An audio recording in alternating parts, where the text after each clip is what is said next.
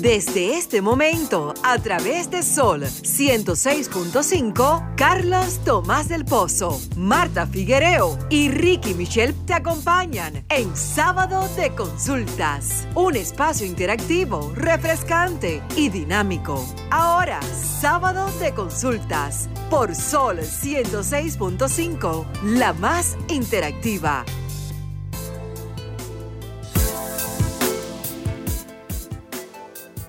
Señores, feliz tarde, feliz tarde. Bienvenidos a esta nueva entrega de Sábado de Consultas, el interactivo de la orientación a través de Sol 106.5. La plataforma que llega hasta donde usted se encuentre precisamente es la más interactiva. Como siempre, feliz y contento de poder compartir el espacio con la bellísima Marta Figuereo y la voz que encanta, Denisa Ortiz.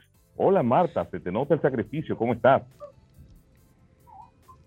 Bueno, parece que Marta no nos escucha. Denisa, ¿tú cómo estás?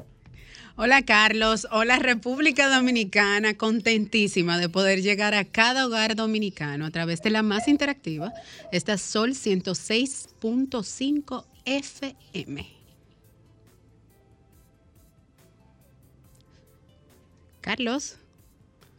A través de la frecuencia 106.5, recuerden que usted se puede sumar a las conversaciones. A través del 809 540-1065. Nos puede seguir a través de las redes sociales. La del programa es arroba S consulta, tanto para Twitter, Facebook e Instagram. La nuestra es arroba Carlos Tomás 01 para Twitter e Instagram. A través de estas redes o de la línea telefónica usted nos puede enviar sus comentarios, sus preguntas y participen en las conversaciones que cada sábado vamos sosteniendo con los amigos que eh, nos siguen, los profesionales que nos acompañan en la transmisión del espacio, que hacen el esfuerzo de compartir con ustedes y con nosotros sus conocimientos. ¿Tus redes, Denisa?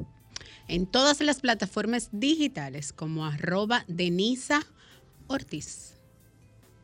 Qué bueno, qué bueno. Carlos, eh, creo que la bellísima ya está con nosotros. Ah, pero vamos a escucharla ahí, a ver si el paquetito le permite a ella entrar en contacto con nosotros. no creo que haya paquetitos ahí, Carlos. Hola Marta, ¿estás? Bueno, en lo que Marta se conecta, quiero compartir con ustedes dos informaciones en el día de hoy que son muy importantes. Una de ellas es que las transferencias monetarias a los beneficiarios del subsidio eh, que tiene que ver con el programa Supérate, correspondiente a este mes de marzo, están retrasadas debido a que las indagatorias y las acciones implementadas por el gobierno luego de haber estallado el escándalo del fraude. Creo que sí tenemos a Marta ahí ahora, ¿verdad? Claro que sí, buenas tardes, ¿cómo están todos? Feliz de escuchar. Hola Marta, qué bueno, qué bueno sentir que tienes el paquetito activado, adelante. no, lo que pasa es que estoy en unos vecinos y tienen wifi, estoy conectada, por eso era que cerraron la ventana y no, no tuve acceso, pero todo bien, gracias al Señor. ¿Cómo están todos? Unos vecinos, muy bien, Carlos. Bueno, eso es, eso que va, eso es bullying de Marta. todo, bueno, Marta al Señor. Qué bueno, qué bueno. Hoy tenemos, decía, un contenido muy interesante y también la segunda información que quiero compartir con ustedes con los amigos que nos siguen a través de las plataformas es que hoy se conmemora el día en la, de la prevención del cáncer de cuello uterino o cuello cervical. Precisamente vamos a tener una conversación muy interesante relacionada con este tema. Eh, recuerden que ustedes son parte del espacio y que nos interesa que ustedes compartan sus experiencias o hagan sus preguntas, porque con nosotros su consulta es gratis. Antes de iniciar el programa, nosotros siempre pasamos una mirada acerca de los, o las tendencias o informaciones que acontecen no solo en nuestro país, sino también en el mundo. Nuestra mirada de hoy va dedicada precisamente a la salud.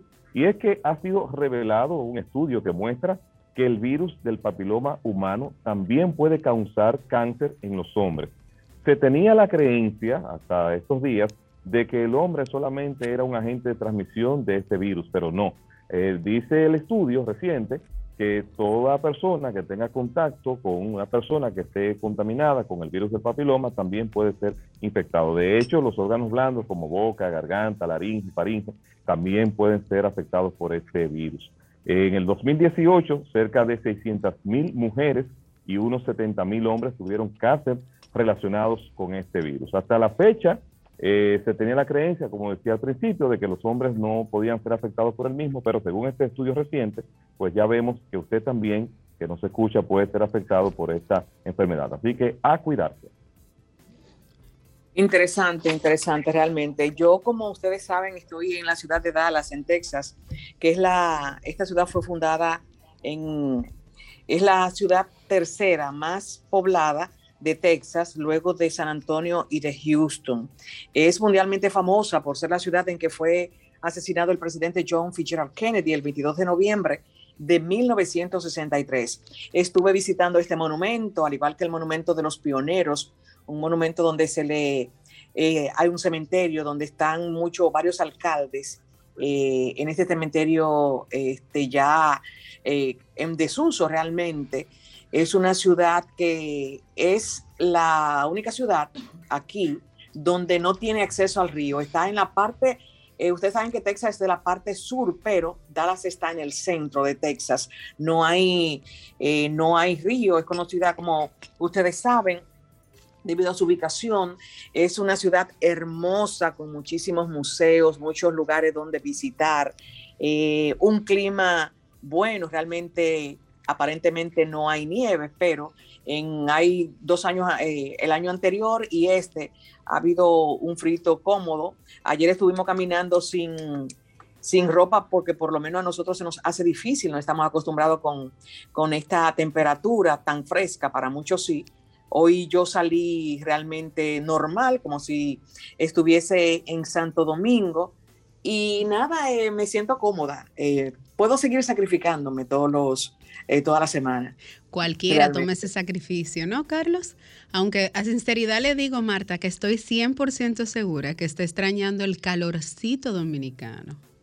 100% también y la comida, eh, porque cuando uno está afuera, eh, por más que quiera, muchas veces tiene que almorzar fuera de la casa y, y hace falta ese arrocito. Y recuérdense también eh, que decía que fue fundada en el 1841 y se convirtió en un importante centro comercial y de negocio debido a la gran parte y a la numerosa población que había llegado desde muy diversos puntos del mundo. Ellos exhiben siete banderas eh, porque Dallas pasó de ser también parte española, francesa, fue independizada solamente eh, Texas, que digo, pero Dallas pertenece a Texas, una ciudad de Texas eh, fue independiente por 10 años, luego se, eh, Estados Unidos la, adquirió en la Confederación y pasó a formar el, la, el Estado 28 dentro del grupo de, de, estados de los Estados Unidos. Muy interesante su historia. Gracias, Marta, por este interesante aporte y de verdad, ¿cuándo retornas al país? Eh, no sé, no tengo planes. Realmente sí tengo planes. Hay que retornar porque ya se están acabando o se acabaron. Se agotaron los. Bueno, bueno. y, tú, y tú, Denisa, cuéntanos qué nos tienes en tu mirada para el día de hoy. Bueno, como cada sábado, mi mirada está enfocada en temas tecnológicos y este sábado no es la excepción. Pero les traigo una muy buena noticia, no solo a Carlos, sino a todas esas personas que están preocupadas porque sus hijos menores de 15 a 17 años tienen la dificultad de que son adictos a su celular. Pues les cuento que Robin West es un niño de 17 años y tiene una rareza entre sus compañeros. Nada más y nada menos es que Robin West no tiene teléfono inteligente. Entonces, para muchos ha causado una duda entre ¿volverán los teléfonos tontos? Esos teléfonos que anteriormente nosotros solo usábamos para enviar, una, eh, enviar un mensaje de texto o realizar una llamada, que cuando le poníamos el auricular pudiéramos escuchar, sintonizar solo a través de la radio, del celular, o en su defecto, jugar algún videojuego, pero no con aplicaciones, sino de los que venían incrustados en el teléfono. Les cuento que él dice que en lugar de hacer scrolls en aplicaciones como TikTok, él prefiere utilizar su teléfono tonto y con su teléfono tonto usar los teléfonos básicos y las aplicaciones sencillas que trae su teléfono. Entonces, Carlos, le digo que no todo está perdido. bueno, tú sabes que eh, vi también esa información y me llamó la atención que decía esta persona que la productividad en su labor, en sus labores ah, era estupenda porque ya no tenía que pasarse largas horas entretenido viendo las diferentes aplicaciones de los teléfonos inteligentes. Pero hasta qué punto en el mundo de hoy una persona que tenga diferentes compromisos y actividades puede sustraerse de no tener acceso a las diferentes aplicaciones de los teléfonos móviles. O sea, habría que revisar qué tan, eh, qué tan conveniente y oportuno sería eh, volver a esa eh, a, esa posición anterior en cuanto a la tecnología, ¿verdad? Bueno, Carlos, lo que más me llamó la atención de Robin West es que él dice que con tan solo 9 dólares él tenía un celular, mientras sus amigos estaban oscilando entre 1.200 a 1.500 dólares por su equipo tecnológico. Entonces, eh, bueno, 9 versus 1.500. es mucho, pero no creo que volvamos a hacer, a utilizar los teléfonos tontos, porque lamentablemente vivimos el día a día conectados a través de la red web www, World Wide Web. Pero yo pienso que, aparte, perdón, escúchame, que aunque sean tontos, eh, nos hemos vuelto tontos lo que usamos los teléfonos con tantas aplicaciones. Sí, claro, porque es como dice West, él tenía tantas aplicaciones de redes sociales que él no trabajaba tanto porque siempre estaba conectado en ellas.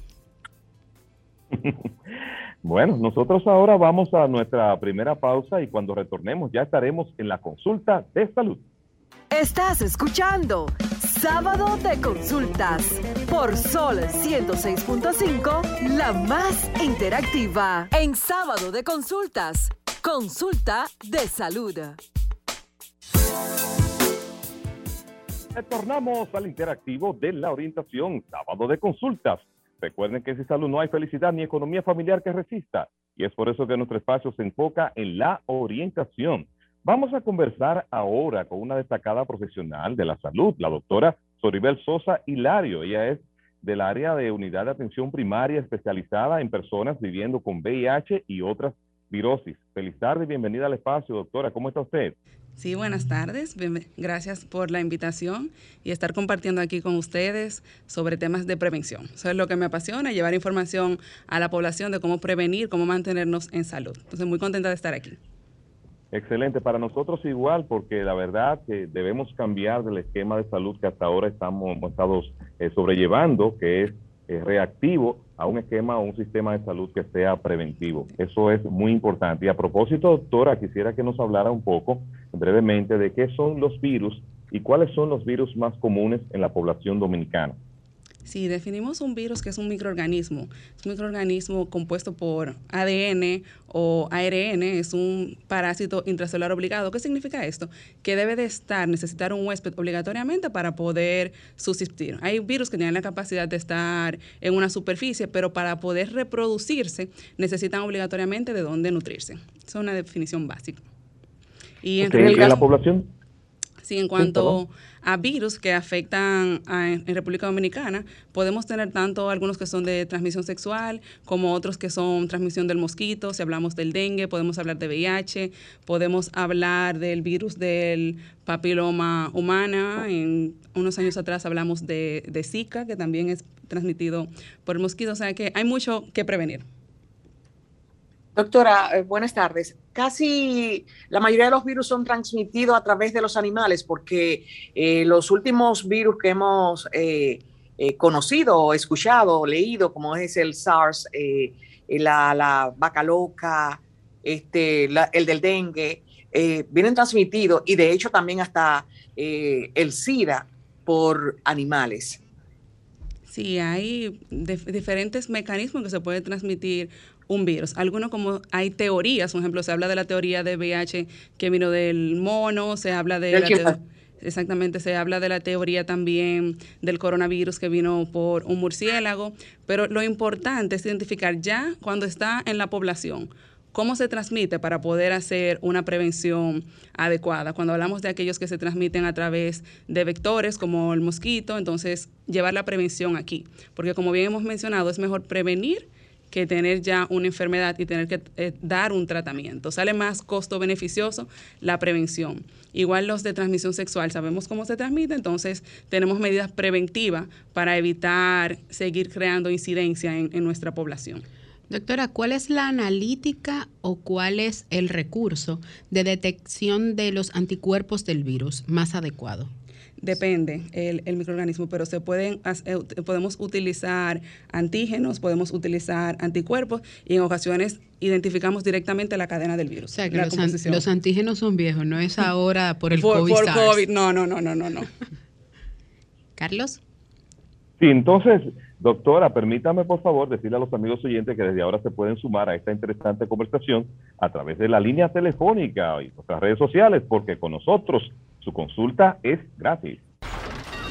Comunícate 809-540-1065.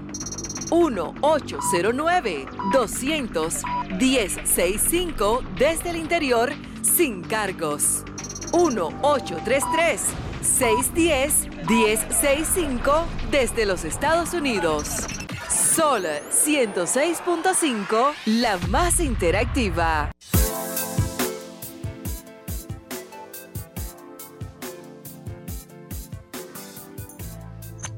Bueno, doctora, continuamos por acá. Entonces, eh, nos consultan a través de las redes, doctora, que si el diagnóstico del, del plasma, o sea, que cuando se hace un diagnóstico del plasma, del plasma si se puede hacer por suero. Si se puede hacer. En suero. Sí, ahí estamos hablando de, de la sangre, ¿verdad? La sangre está constituida por plasma y está constituida por elementos formes que son los glóbulos rojos, los glóbulos blancos y la plaqueta. Entonces, eh, sí, se puede aislar de la parte líquida, depende el microorganismo que sea, el componente, el material genético de ese virus. Perfecto, Marta. Sí, eh, yo le, le, pregunto a, a la doctora Soribel, en el caso de la diferencia y el tiempo, por ejemplo, cuando eh, hablamos del virus del SIDA y hablamos del virus del, COVID ahora mismo, el SIDA fue en el 1981, ¿en qué tiempo? Ya nosotros, porque cuando se, se dijo la primera persona que tenía SIDA y de dónde lo había adquirido, eh, según la historia, eh, igual que la primera persona que adquirió el síndrome del COVID, ¿qué tiempo, un ejemplo, duró para hacer una, un diagnóstico y para hacer una cura? Por lo menos no una cura, un tratamiento que mantenga al enfermo estable y que pueda hacer su vida normal. Eh, y el tiempo con relación al COVID. ¿Cuál fue, usted entiende que el del COVID ha sido más rápido y menos traumático que la noticia del SIDA? Okay debemos de establecer ciertas diferencias para poder entender esta pregunta. Hablamos de periodo de incubación, que es el momento en que me pongo en contacto con ese microorganismo hasta que aparecen los primeros síntomas. Existen entre el coronavirus y el VIH periodos de incubación totalmente diferentes. Si me expongo con una persona que tiene COVID, en menos de una semana puedo ya estar presentando síntomas. Ahora, una persona que se contagia con VIH puede tardar hasta seis meses para tener una prueba positiva pero puede tener años, hasta 10 años, sin presentar ninguna sintomatología, ningún signo de la condición de salud. Y otra diferencia es entre VIH y SIDA. Todos los que trabajamos este tema ponemos eh, esa diferencia sobre la mesa. VIH eh, es el virus de la inmunodeficiencia humana y SIDA el síndrome de, inmunodeficiencia adquirida. Entonces, toda persona que tiene SIDA tiene VIH, pero no todo el que tiene VIH tiene SIDA, porque ya SIDA es una etapa avanzada, si no hay un diagnóstico oportuno. Importante subrayar, todo el que tiene SIDA tiene VIH. Pero no todo el que tiene VIH está en etapa SIDA. Importante. pero muy importante. Sí. Muy interesante esa, esa precisión, porque generalmente uno se refiere a la enfermedad como un todo, no a una separación como ha descrito pues la doctora que nos está acompañando en este día. Precisamente, doctora, mi inquietud va en esta dirección ¿Por qué ha sido tan difícil para la ciencia poder controlar o poder crear medicamentos que combatan directamente el virus o los virus en sentido general? Ya vimos, por ejemplo, como si en el caso del COVID pudieron aparecer vacunas que aunque no lo curaran de un todo, pero por lo menos eh, sirvieron para controlarlo. ¿Qué pasa con los virus, específicamente con el del papiloma humano y el virus, el virus del VIH? Para hablar de tratamiento, tanto de tratamiento como de prevención, debemos de saber el ciclo, cómo se reproduce ese virus. Entonces, eh, ¿Qué pasa con VIH? Sí se han estudiado vacunas que no se ha demostrado eh, efectividad, eficacia, por eso actualmente no se ponen a la población. Que hay sitios, el virus ataca la célula, va directamente a los linfocitos CD4 y se queda ahí en esas células. Entonces, hay lugares de nuestro cuerpo que se denominan reservorios, que aunque el paciente esté en tratamiento antirretroviral, se queda como el cerebro, en, la, en los genitales internos. No sé, aunque el que esté circulando en sangre está controlado con los medicamentos antirretrovirales, esas zonas que se denominan reservorios se quedan ahí como esos virus eh, latente. Entonces, por eso no hay un tratamiento definitivo. Pero sí es una condición de salud que tampoco nos gusta decirle enfermedad, porque un paciente que tenga hipertensión arterial, que tenga diabetes, no vamos por ahí diciéndole, ah, ese paciente está enfermo, no le ponemos una etiqueta, sino una persona que vive con VIH. Y si está en tratamiento, puede hacer su vida totalmente normal. Y algo que podemos destacar que inclusive pueden tener hijos que sean sanos. Una madre VIH positiva con tratamiento puede tener un hijo VIH negativo. Importante. Doctora, ahí quiero hacer dos preguntas brevemente. La primera es, usted habló de que un paciente que tenga VIH puede tener SIDA, pero un paciente que tenga SIDA no necesariamente tiene que... Al, revés, al, revés, Un paciente con SIDA puede tener VIH. O sea, el, el, el, SIDA es producido por el virus del VIH. Exacto. O sea, vamos a definir un poquito cuándo hablamos de un paciente que está en SIDA para entenderlo mejor. Una persona se pone en contacto, transmisión sexual, eh, a través de la madre, transfusión sanguínea, en contacto con el virus del VIH, adquiere la infección, entonces empieza por ahí el virus a replicarse. Si no hay diagnóstico oportuno, si no se da tratamiento a ese paciente, entonces empieza a suprimirse su sistema inmunológico y ahí vienen las enfermedades oportunistas. Viene una tuberculosis, viene, viene cáncer, viene neumonía por PCP. Entonces ya definimos ese paciente como en etapa SIDA. Entonces, al final, SIDA es una etapa avanzada de la condición de VIH. Por eso todo el mundo tiene que tiene SIDA tiene VIH, pero no todo el que tiene VIH está en etapa SIDA. Entonces, ¿con qué rapidez una persona que tenga VIH desarrolla el SIDA? Okay. Depende el sistema inmunológico de la persona. Conocemos los progresadores lentos, que una persona puede durar 10 hasta 20 años sin tener ninguna condición de salud puede durar un año, puede durar cinco años. Entonces, lo importante es que aunque el paciente no esté desarrollando signos y síntomas de enfermedad, al final el virus en sangre va a provocar una condición inflamatoria que a la larga va a traer repercusiones en ese paciente. Por eso lo ideal de iniciar tratamiento tan pronto se tiene un diagnóstico positivo. Doctora, usted, Sí, adelante Marta, adelante. reiteramos a nuestros oyentes que conversamos con la doctora Soribel Sosa Hilario, quien es médico y labora en la unidad de atención primaria especializada en personas viviendo con VIH. Con relación con esta persona que viven con VIH, doctora, ¿cuál es el, cómo se aborda a este paciente a la hora de darle la, noticia de que tiene eh, esta afección? Sí, a la hora de hacer una prueba de VIH hay todo un protocolo. Debe haber consentimiento informado del paciente, tiene que firmar, estoy de acuerdo que se me haga la prueba. Y en ese consentimiento informado se hace una preconsejería donde se aborda por qué la persona se está haciendo la prueba, qué pasaría si tengo una prueba positiva, cuáles son mis posibles opciones para que el paciente que ya va a tener un diagnóstico, inmediatamente usted le dice a una persona, tiene el diagnóstico, ya en ese momento esa parte de duelo no le permite entrar más información. Entonces lo ideal es previo a la entrega de resultados, dar toda esa información. Hablarle de la expectativa de vida. Se habla de que una persona que vive con VIH puede tener expectativa igual que una población que no, ya si utiliza los medicamentos antirretrovirales. Entonces, como cualquier otra condición de salud crónica, hay un proceso de duelo, hay un proceso de acompañamiento que debe recibir ese paciente. Entonces, me gusta hacer énfasis tanto en los familiares como en el personal de salud, que debemos ser un poquito más empáticos. A veces en el día a día se nos pasa y damos tanto diagnóstico, hoy uno, otro mañana, un oncólogo todos los días está diciendo que un paciente tiene cáncer, entonces se vuelve como un poquito mecánico.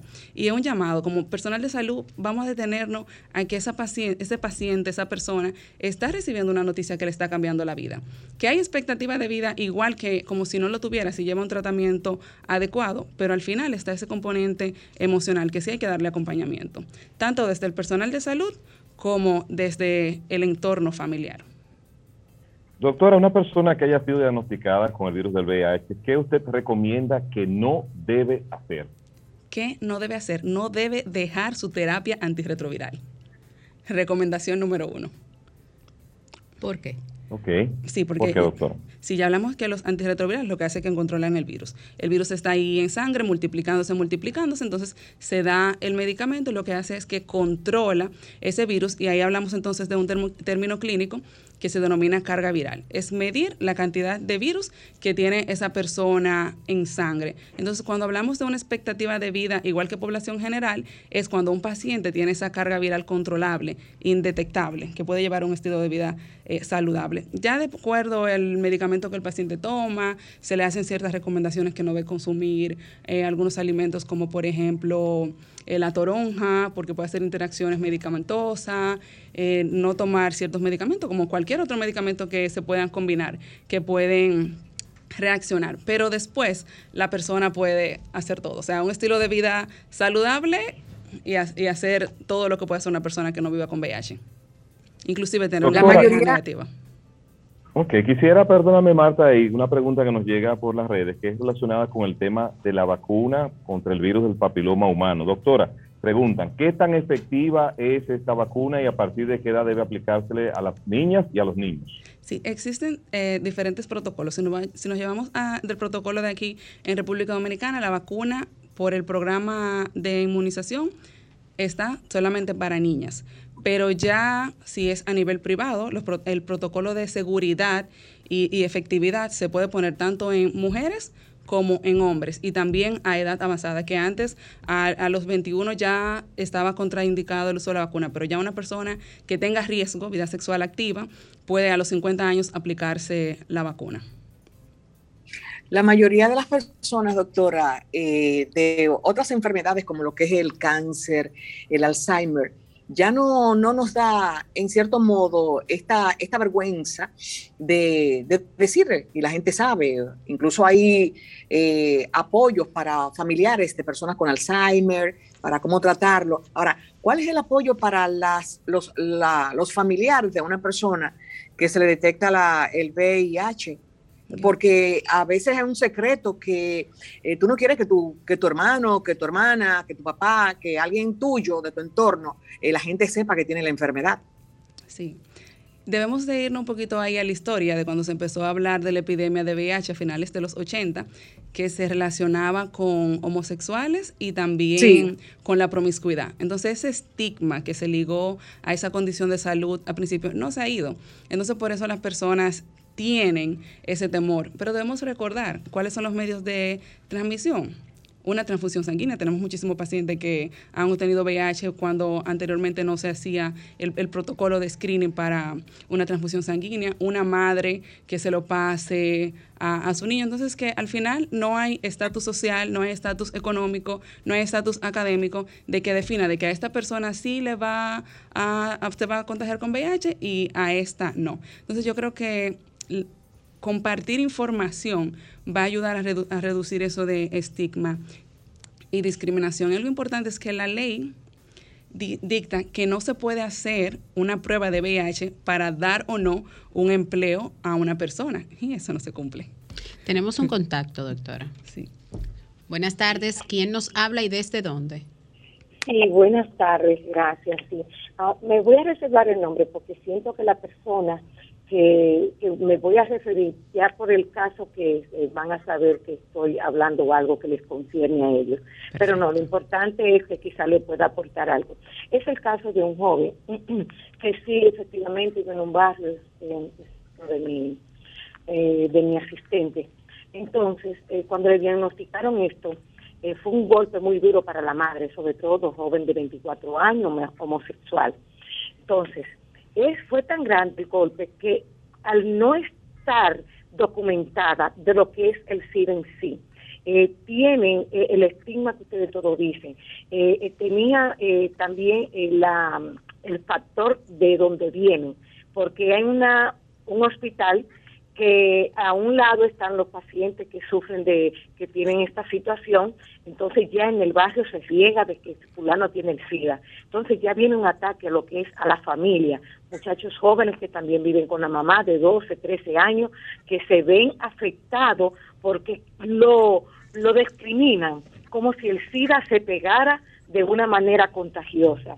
Entonces es muy importante eh, que esos mismos centros que hacen el diagnóstico, que a la madre la llamaron estando trabajando conmigo, de que querían hablar con ella, porque la psicóloga tenía que estar presente, ya se sabía que había un mal presentimiento, ya lo venía sospechando. Es muy importante de que los un psicólogo le dé seguimiento tanto al paciente como a la madre, al padre, de, ese, de esa persona, porque como no hay tampoco mucha educación en ese hogar, también eh, vienen mucho, muchas situaciones que se presentan después a raíz de que te diagnosticaron el SIDA. Y creo que sería muy eh, bueno de parte de los centros que lo diagnostican, de que le sigan dando ese seguimiento o ese apoyo psicológico, porque eso depende mucho de la persona que, que, acepte el tratamiento, que no crea que se va a morir porque le diagnosticaron al SIDA. Cualquier persona con SIDA puede vivir de una manera normal siempre y cuando, como dice la doctora, puede llevarse de los tratamientos que, que se quiere. Pues muchas gracias y muy amable. Excelente y valoramos sobremanera este llamado, este aporte que nos hace la oyente, porque ya el tener SIDA, el tener VIH no es una sentencia de muerte, hay alternativas. Así es, así es. Y como dice la, la, la, oyente, es importante, no sé qué cantidad de, informaciones ese instituto donde pertenece la doctora Suribel eh, está llevando a, los medios, porque tenemos muchísimas afecciones, pero hay afecciones que impactan más a, el nivel psicológico de la familia, dependiendo del grado de, educación eh, escolar que tengan. Entonces, este tipo de informaciones que siempre se esté recordando y que siempre se esté ayudando, eh, ayudaría bastante a, esa parte de la población que no tiene tantas informaciones. Doctora Soribel, hay dos consultas por las redes sociales. La primera es, ¿por qué a pesar del SIDA haberse descubierto hace tanto tiempo, aún se habla de él como con muchos tabúes? Y la otra pregunta que nos dicen es, que el por qué la analítica del VIH es la única que debe de entregarse de manera presencial, es decir, el paciente que se la hace es al paciente que se la entrega, que ni siquiera se envía por correo por correo, sí, exactamente. Tiene que ver con, contestando la segunda pregunta de inicio, la razón, o sea, que se le está dando al paciente un nuevo diagnóstico. Entonces, como comentaba la persona que llamó, parte del protocolo es ese acompañamiento de psicología. Cuando a un paciente se le da un resultado eh, positivo para VIH, el protocolo establece que yo tengo que darle a ese paciente un acompañamiento, preguntarle cuál es esa red de apoyo, quién tienes en casa que pueda acompañarte en este proceso que estás comenzando ahora, porque como bien hemos dicho, se hace un estilo de vida totalmente normal, pero el proceso de duelo, el paciente necesita ese acompañamiento. Vamos a contestar esta pregunta, esta intervención. Buenas tardes, ¿quién nos habla y desde dónde? Buenas tardes, le habla Samuel Barret desde Higüey. Adelante con su inquietud. Bueno, para mí son dos preguntas que tengo la doctora. La primera es, ¿por qué aquí en este país, para uno acceder a un trabajo, le, mandan a hacer la prueba de, de, de, de, SIDA? Y la otra es, ¿dónde uno puede adquirir la, la vacuna para el papiloma humano? Perfecto. bueno, se fue la llamada. Sí, comentaba hace un ratito que está prohibido por ley hacer una prueba a una persona para darle un, un, trabajo. Ahora, una cosa es que tengamos la ley y otra es que, que se cumpla, pero realmente se puede hacer una denuncia cuando se hace una prueba de virales para dar un trabajo a una persona. Y lo otro, la vacuna de papiloma para hombres y mujeres eh, eh, eh, no está disponible por el programa nacional, por el programa de vacunas del país, del estado, sino hay que acudir de forma privada. Por ejemplo, en el centro donde yo trabajo se pone de forma privada a los pacientes las vacunas. ¿A partir de qué edad, doctora, en el caso de las niñas, deben comenzar entonces a colocarle la vacuna? A partir de los nueve años establece el protocolo. De los nueve años. ¿Hay algún efecto secundario de esta, de esta vacuna? En niñas, por ejemplo. No está descrito como una contraindicación para, para no aplicar la vacuna. Perfecto. ¿Existe, doctora, en este virus eh, diferentes variantes o cepas en el caso del papiloma humano? Y si las vacunas eh, la pueden, pues, eh, pueden servir de utilidad para todas esas variantes. ¿Para? Todas las variantes. Estamos hablando del, del papiloma. Del papiloma. sí. Exactamente. Entonces tenemos diversas cepas, más de 48 cepas, y se van a dividir en alto grado y bajo grado. ¿Qué implicaciones clínicas tiene esto? Las de bajo grado no están relacionadas con cáncer y son las que generalmente dan la sintomatología, eh, eh, los, signos de la verruga. Mientras que la de alto grado son las que predisponen a cáncer de útero, como se mencionaba ahorita, a cáncer anal, cualquier área donde tengamos eh, tejido epitelial, que es que afecta el virus del papiloma humano. Doctora, sería, sí, Marta. sería interesante, perdón, Denis, que nos hablara breve, bueno, ya sabemos del Instituto eh, de Estudio Virológico, pero ¿dónde se encuentra para si hay muchos padres que tienen niñas con nueve años y así alrededor, sepan dónde dirigirse para proveerle la vacuna? El Instituto Dominicano de Estudios Virológicos está localizado en la zona universitaria, en la calle Doctor Piñero, número 211. Eh, con los teléfonos 809-535-2211. Cualquier inquietud que, que, tengan pueden ir por ahí, pueden preguntar por la doctora Sosa, estamos ahí a la orden o si no estoy, cualquier persona le puede dar la atención. ¿Cómo funciona el instituto, doctora? Es una organización no gubernamental donde estamos hablando que tenemos especialización en VIH, pero recibimos pacientes de, para papiloma, para hepatitis B y en sentido general, atención primaria, consultas y trabajamos de 8 a 3 y media de lunes a viernes. Doctora, ¿cómo se debe cuidar un paciente con VIH y qué no debo de hacer ante un paciente con VIH? Hemos dicho que tenemos un estilo de vida normal. Entonces, lo número uno, tomar su medicamento, ser adherente, su pastilla todos los días y tratar de llevar vida saludable implementar el ejercicio, no está contraindicado de que no tomar alcohol. Ahora, no es que todos los días el paciente va a tomar alcohol, porque una persona que no tenga VIH, si toma alcohol todos los días, si es un fumador activo, va a tener condición. Entonces, si tenemos el virus que produce inflamación y a eso le agregamos un estilo de vida desorganizado, entonces vamos a predisponer a otras patologías. Entonces, cuidados preventivos generales. Perfecto. Eh, usted hablaba, doctora, con relación a la hepatitis B. ¿qué porcentaje de, dominicanos, podría ser de lo que ustedes tratan, eh, da positivo con esta afección de la hepatitis? Porque es posible que muchas personas estemos en la calle y tengamos este virus y no, y no, y no sabemos. ¿Y cuáles son las, causas y las consecuencias? Sí, el, el, virus de hepatitis B, lo bueno que aquí sí tenemos vacuna, entonces la primera recomendación, actualizar su vacuna. Está dentro del esquema de vacuna infantil, en los primeros eh, tiempos de vida y se hace una actualización cada 10 años. Aún así, con la vacuna en nuestro país existe un alto porcentaje de hepatitis B. Por eso es importante hacer su screening. Un examen sencillito puede tener la persona su diagnóstico y tener un tratamiento. El hepatitis B tiene un tratamiento que se utilizan los mismos antirretrovirales, es crónico. Es una persona diagnosticada con hepatitis B y tiene que tomar medicamento de por vida si tiene esa indicación, a diferencia de la hepatitis C, que sí hay un tratamiento curativo. Doctora, brevemente, brevemente, porque ya estamos llegando a la parte final de esta interesante conversación, ¿cómo se transmite el hepatitis B y cómo se transmite la hepatitis C? Sí, estos se transmiten a través de relaciones sexuales sin protección. Una persona que tenga eh, relación con una persona que sea hepatitis B positivo, también a través de la sangre se puede transmitir. O sea, son infecciones de transmisión sexual. Ok, o sea que no era, bueno, no sé entonces a cuál es el hepatitis que se puede transmitir por contacto con las salivas, por ejemplo, las personas que expenden alimentos que puedan estar contaminados, ¿lo pueden transmitir? Ese es más para el hepatitis A. Ah, ok. Es más frecuente el, hepatitis A que se transmite fecal oral, o sea, a través de contaminación por trato digestivo.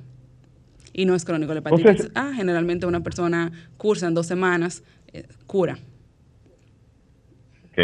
Bueno, doctora Soribel Sosa Hilario, ha sido una conversación muy interesante. Por favor, nos gustaría que nos deje sus contactos y los contactos también del, del centro, de manera que los amigos oyentes puedan darle seguimiento a sus inquietudes o visitarlo en caso de que así lo requieran. Sí, me pueden encontrar en las redes, en las redes como Derea Sori con Y, en mi contacto telefónico 809-706-5659 y en el centro, ubicado en la zona universitaria, Instituto Dominicano de Estudios Virológicos, con el teléfono 809-535-2211. Ahí estamos a la orden. Bueno, muchísimas gracias. Nosotros vamos ahora a nuestra próxima pausa y cuando retornemos hay más contenido todavía de sábado de consultas, el interactivo de la orientación. Estás escuchando Sábado de Consultas por Sol 106.5, la más interactiva. ¿Cómo anda el clima? Con Denisa Ortiz, que a propósito Julio Ernesto está en sintonía y no quiere que tú solo le hables de tomar líquido que sea agua. Bueno, para Julio le tengo muy buenas y malas noticias. Lamentablemente, Marta, cuando regrese al país podrá verlo. Pero les cuento que la República Dominicana está próximo a una vaguada sobre la porción occidental del país, donde se estarán pronosticando chubascos dispersos, un sistema frontal que aumentará la mañana del domingo, aguaceros dispersos. Le digo que a Julio Ernesto tenemos buenas y malas porque, bueno, no le voy a recomendar a él ingerir líquido, preferiblemente agua, él puede variarlo. Pero en este caso, eh, como él es amante de la playa, le cuento que probablemente habrá lluvia. Así que por esa razón hay malas noticias para usted.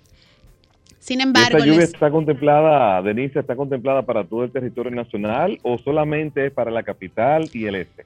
No, se prevé durante la combinación de la vaguada prefrontal y al mismo tiempo un clima cálido eh, para el este sureste del país, o sea que sería todo el territorio dominicano.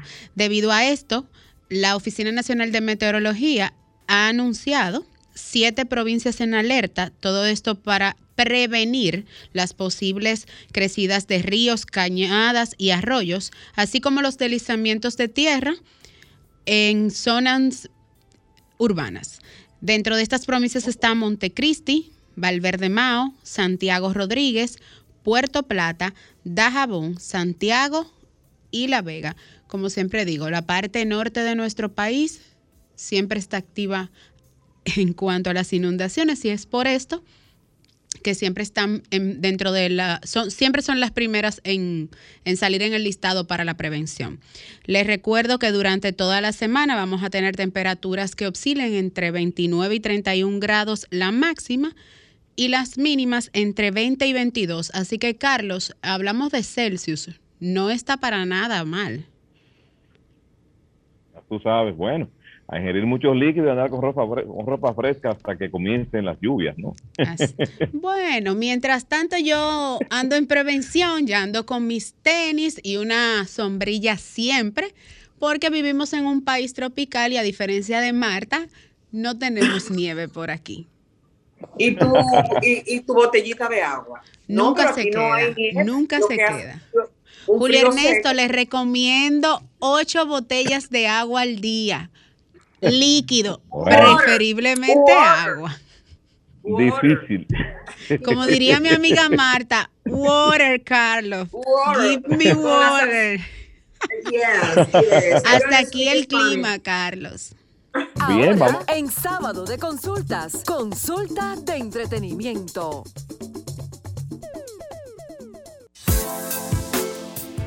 Retornamos, retornamos al interactivo de la orientación. Ahora, ¿cómo anda el mundo del entretenimiento con Teresa Ortiz? Bueno, el mundo del entretenimiento está súper, súper interactivo. ¿Por qué? Porque termina un concierto, inicia otro. No bien se ha acabado Coolplay, que ha sido la sensación durante esta semana, un concierto eco-friendly. Eh, me sorprendió la cantidad de fanáticos que tiene Coolplay en Dominicana, porque, bueno, yo me sabía dos o tres canciones, pero no sabía que habían tantos cool players lovers. Lovers.